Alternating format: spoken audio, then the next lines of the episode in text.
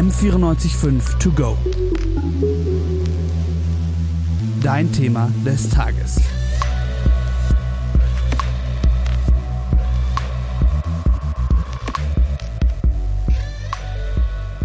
Servus zusammen, hier beim M945 To Go Podcast. Heute sprechen wir über ein etwas ernsthafteres Thema, nämlich Alltagsrassismus. Und wir bedeutet meine Wenigkeit Toni Schatz. Und die andere Wenigkeit wäre dann ich, Nicola Leve. Wir haben uns so ein bisschen gefragt, warum weiße Menschen eigentlich irgendwie so oft rassistische Aussagen treffen und das tatsächlich nicht mal merken oder noch schlimmer eigentlich nicht böse gemeint haben.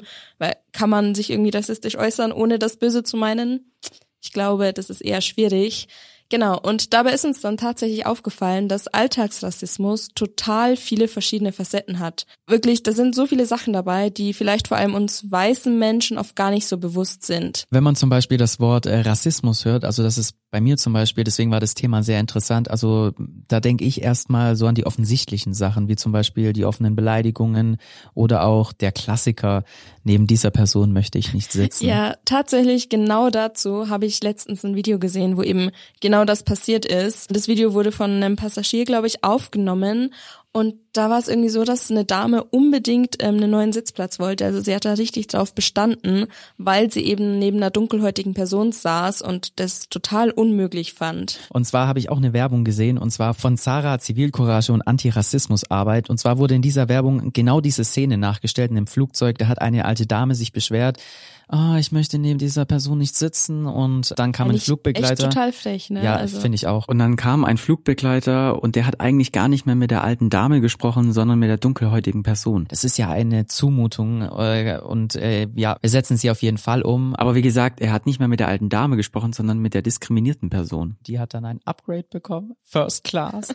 mit Champagner. Das ist doch eine geile Lösung gewesen. Ja, also echt total cool gelöst. Vor allem, ich glaube einfach, wenn ich in der Haut des Flugbegleiters wäre, ich, also ich, ich wüsste gar nicht, wie ich reagieren soll. Ich wäre, glaube ich, erstmal so perplex, dass man sich noch so die Dreistigkeit rausnehmen kann und sowas macht. Und um zum Thema zurückzukommen, eigentlich ging es ja genau darum, dass eben nicht nur so krasse Ereignisse, wie es jetzt in dieser Werbung zum Beispiel dargestellt wird, irgendwie Rassismus sind, sondern dass da viel mehr dahinter steckt. Häufig wird es ja so ein bisschen missverstanden, dass es bei Rassismus nur um Hautfarbe geht. Ich persönlich glaube, das liegt auch viel an so typischen Begriffen wie schwarz oder weiß, die einfach ziemlich im Sprachgebrauch verankert sind. Und zwar steckt da aber noch sehr viel mehr dahinter. Das fand ich sehr interessant. Und zwar zum Thema Rassismus ist nämlich auch ein Thema die fälschliche Annahme von der Andersartigkeit von bestimmten gesellschaftlichen Gruppen. Also zum Beispiel die Ausgrenzung oder Benachteiligung von zum Beispiel dunkelhäutigen Personen oder es kann auch sein, dass weiße Personen aufgrund ihrer Merkmale begünstigt werden. Ja, voll. Also um da irgendwie zum Beispiel mal ein Beispiel zu bringen, wenn ich jetzt in Deutschland irgendwie über meinen letzten Urlaub in Afrika reden würde und mein Gegenüber irgendwie eine dunkelhäutige Person ist, dann wäre es tatsächlich Rassismus, wenn ich eben, weil die Person dunkelhäutig ist, davon ausgehe, dass die jetzt total weiß, wovon ich spreche, wo genau ich gewesen bin oder dass die Person eben vielleicht schon mal selber dort war. Genau darüber haben wir tatsächlich auch mit Tahir Della gesprochen. Er ist Pressesprecher von der Initiative Schwarzer Menschen in Deutschland und auch er hat uns hier mal ein klassisches Beispiel erzählt, wo es auch um die Frage der Herkunft geht. Handlungen, wie zum Beispiel schwarze Menschen werden gefragt, woher kommst du? Die Person antwortet dann aus München, Frankfurt oder Hamburg. Und dann kommt die Frage, aber woher kommst du wirklich? Und dann könnte man natürlich diese Frage erstmal sehr harmlos beschreiben. Aber im Grunde genommen nehmen wir dich nicht wirklich als ein Teil dieser Gesellschaft wahr. Also Betroffene müssen immer belegen, ist das nun rassistisch gewesen oder ist nicht. Nicht-Betroffene können sich sozusagen immer zurücklehnen, indem sie sagen, das war nicht rassistisch gemeint, insofern darf es nicht rassistisch ankommen. Das war jetzt hier vielleicht auch schon das Stichwort, also dieses Ich hab's nicht böse gemeint. Ich glaube, darauf ruhen sich dann viele Menschen vielleicht auch einfach total aus oder gehen dann vielleicht auch irgendwie noch einen Schritt weiter und sagen nicht nur, hey, ich hab's nicht böse gemeint, sondern sind wirklich irgendwie der festen Überzeugung, dass das, was Sie gerade gesagt haben, wirklich ein Kompliment war, obwohl es ja eigentlich eher diskriminierend war. Wir wollen nur noch mal, dass wir das richtig einordnen. Ähm, niemandem unterstellen natürlich, dass da eine böse Absicht dahinter steckt. Wir wollen nur darauf aufmerksam machen, dass man sich eben auf diese Unwissenheit nicht ausruhen sollte, sondern sich mit diesem Thema beschäftigen sollte. Es gibt aber natürlich auch wirklich Menschen, die wissen, wovon sie sprechen. Dass sie eigentlich wirklich dass da eine böse Absicht dahinter steckt, dass sie andere Menschen Ja, verletzen, also genau. absichtlich diskriminierend verhalten. Und so eine Erfahrung musste leider unser Kollege hier bei M945 Giovanni Nuzua machen. Das war vor ungefähr drei, vihr Jahren, wo ich im Bus saß. Es waren noch, glaube ich, mehrere Menschen mit Migrationshintergrund im Bus. Und dann kam ein Herr rein, der mit leicht slawischem Akzent dann auf uns zeigte und meinte, ja, euch hätte man früher vergast. Dann haben wir uns irgendwie nur so angeguckt und ein bisschen auch das Lachen einfach angefangen. Keine Ahnung, wir waren einfach so perplex, dass das jetzt so, so am Vormittag passiert ist, dass wir nicht genau wussten, wie man darauf reagiert. Als allererstes möchte ich mich natürlich noch bedanken, dass er mit uns darüber gesprochen hat. Kein leichtes Thema, mit dem man so leicht an die Öffentlichkeit geht. Ja, ab- absolut. Also auch von mir ein ganz großes Danke an dieser Stelle. Und jetzt auch nochmal abgesehen von den Leuten, bei denen wirklich böse Absicht dahinter steckt, solche gibt's natürlich leider auch immer. Ich will hier auch nochmal betonen, so wie es du ja vorhin auch Ja. schon kurz gesagt hast, Toni, da kann einfach niemand direkt perfekt sein und das erwartet ja eigentlich auch keiner. Also es ist einfach eine Thematik, da können Fehler passieren. Wir alle müssen da noch viel dazu lernen.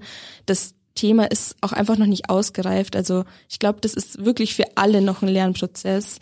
Und wichtig ist dann eben, wenn man Fehler macht, dass man da vielleicht einfach daraus lernt und sie im besten Fall halt nicht wiederholt. Hattest du schon mal so einen Fall, wo du quasi dich dabei ertappt hast? Ja, hatte ich tatsächlich. Ich meine, gut, gibt man natürlich auch immer nicht so gerne zu, ähm, dass man da jetzt selber auch nicht gefeit ist. Aber wir haben ja schon gesagt, passiert dem besten Mal. Bei mir war es tatsächlich so, dass ich, ähm, also es ist ja auch diskriminierend, wenn einer dunkelhäutigen Person irgendwie in die Haare gegriffen wird, weil man ja zum Beispiel als fremde Person total neugierig war, wie diese Krause sich anfühlt. Ich meine, es ist natürlich total situationsabhängig, wenn man die Person gut kennt, kann es ja auch mal in Ordnung sein. Aber ich habe mir da mal gedacht, so das ist ja eigentlich nicht rassistisch. Also ganz ehrlich, ich bin selber eine weiße Cis-Frau und mir passiert das auch ständig. Also ich habe bunt gefärbte Haare und wie oft mir das schon passiert ist, dass irgendwie hergekommen ist, so boah, ich, ich muss jetzt unbedingt anfassen. Aber irgendwann hat's da dann auch so ein bisschen Klick gemacht, weil ich habe mir meine Haare selber gefärbt. Also ich habe mich bewusst dafür entschieden, dass ich meine Haare so tragen möchte. Und ich kann mich auch jederzeit dazu entscheiden, dass ich das nicht mehr will. Also wenn ich diese Aufmerksamkeit einfach nicht mehr auf mich ziehen will. Personen mit naturkrausen Haaren haben da keine bewusste Entscheidung getroffen.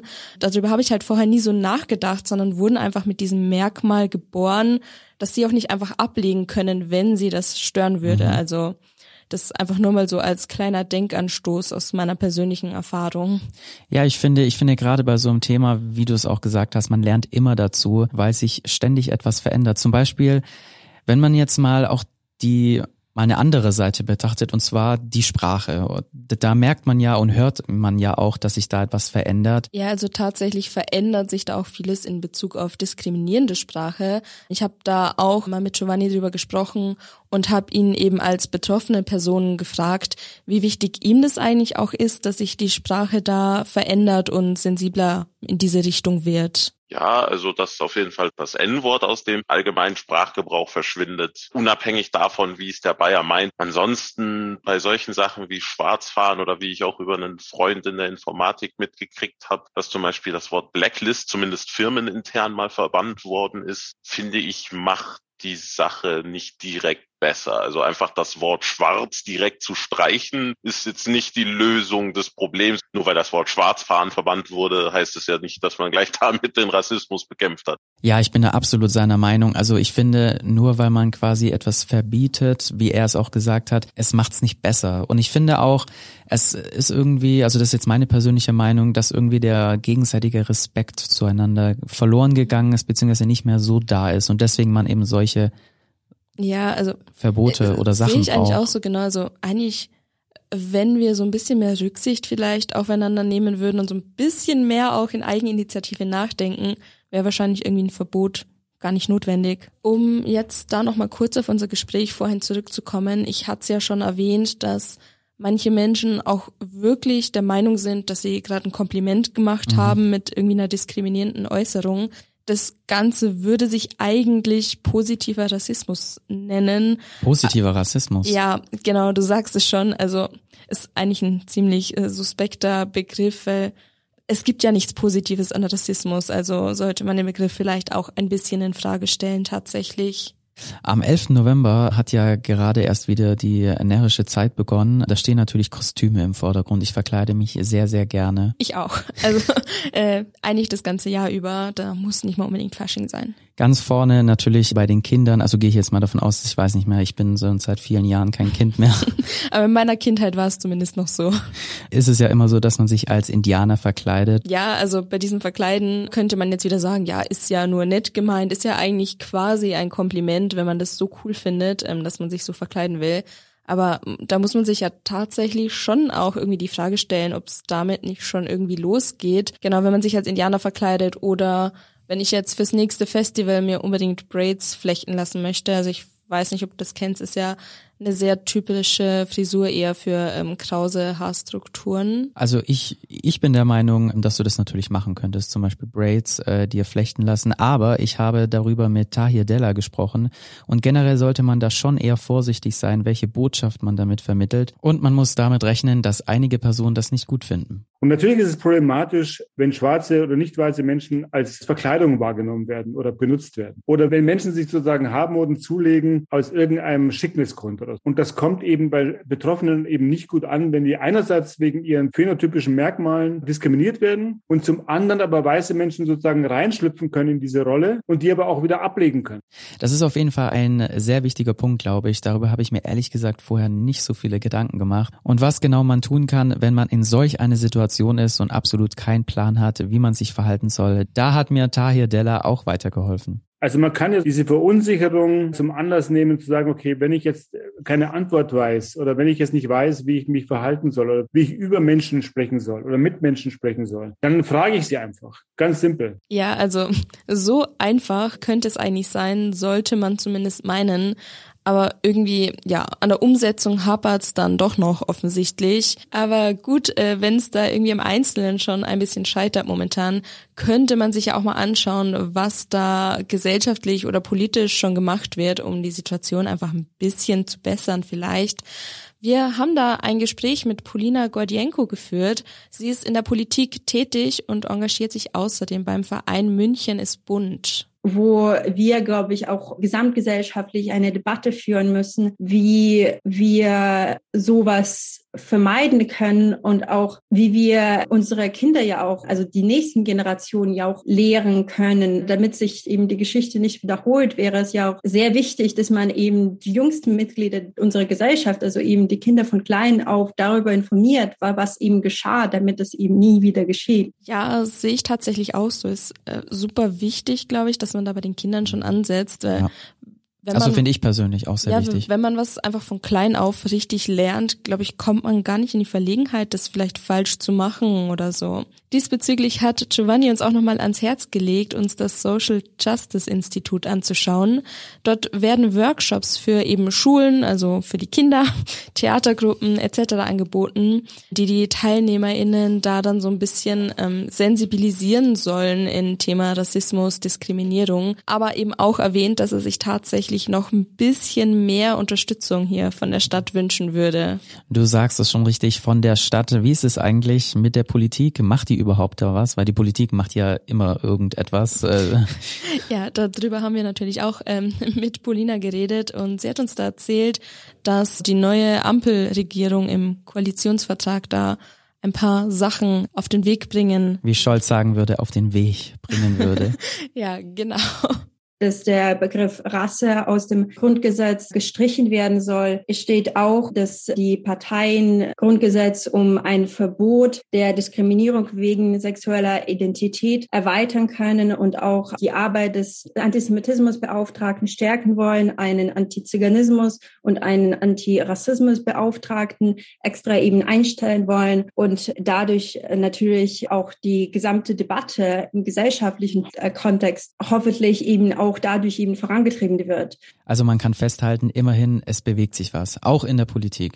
Ja, genau. Also immerhin passiert irgendwas. Man muss natürlich sagen, da ist schon noch viel Luft nach oben. Also man sollte und müsste da auf jeden Fall auch noch mehr machen.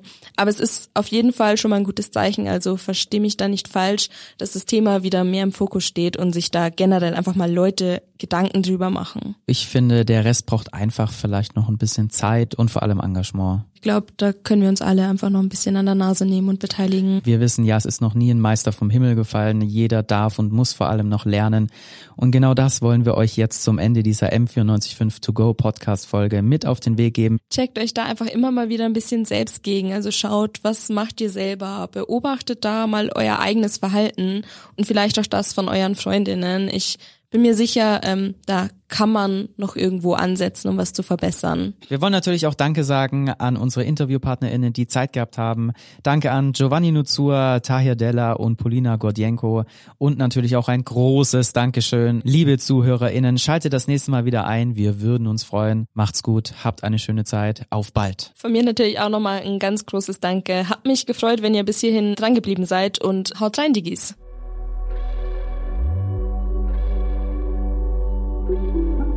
M945 to go.